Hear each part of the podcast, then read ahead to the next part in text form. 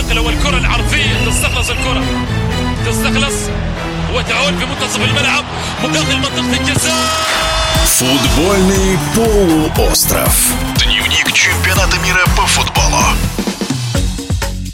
Лионель Месси и Паулу Дибала вошли в окончательную заявку сборной Аргентины на чемпионат мира по футболу в Катаре. Для Месси грядущий мундиаль станет пятым и последним в карьере. А при главном тренере Лионеле Скалони Аргентина стала не набором звездных футболистов, а командой. И победа на Кубке Америки над Бразилией тому подтверждение. О шансах сборной Аргентины на грядущем мундиале в Катаре в эфире спортивного радиодвижения рассказывает чемпион Советского Союза, обладатель Кубка СССР, в прошлом игрок игрок ЦСКА «Испаньола» Дмитрий Галямин. Сборная Аргентины, вероятно, один из самых сильнейших составов за последние несколько десятилетий. По именам действительно выглядит все очень прилично. Нужно также учитывать, что это последний чемпионат мира для Месси. Все-таки возраст вряд ли сыграет на следующем чемпионате мира. И очень многое будет зависеть от того, как пишется Месси, в какую схему будет играть э, сборная Аргентины. Так как самая сильная линия у них, э, безусловно, это нападение по именам футболисты и в Ман-Сити играют, и в Интере играют.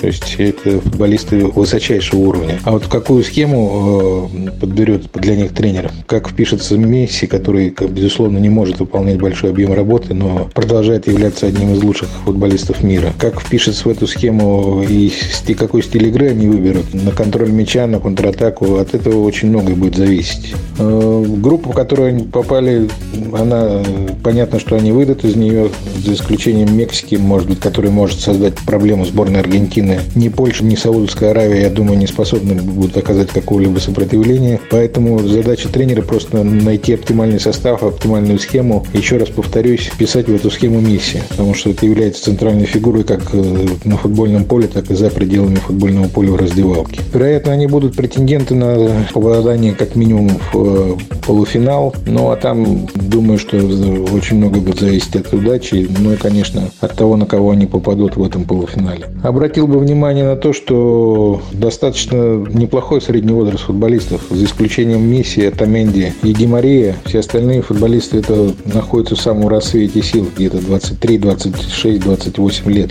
Поэтому я думаю, что для них не будет проблем играть в интенсивный футбол. И мы знаем, что команда Аргентины, как и, к примеру, Уругвай, отличается от других латиноамериканских команд. То есть эти команды, как правило, с характером. Кроме того, что умеют квалифицированно играть в футбол, могут проявить командный дух. То есть это не Бразилия, которая может при неудачном раскладе просто опустить руки и, и бросить играть. Аргентина играет всегда с первой до последней минуты. В эфире спортивного радиодвижения был чемпион Советского Союза, обладатель Кубка СССР, в прошлом футболист ЦСКА Испаньола Дмитрий Галямин. Футбольный полуостров.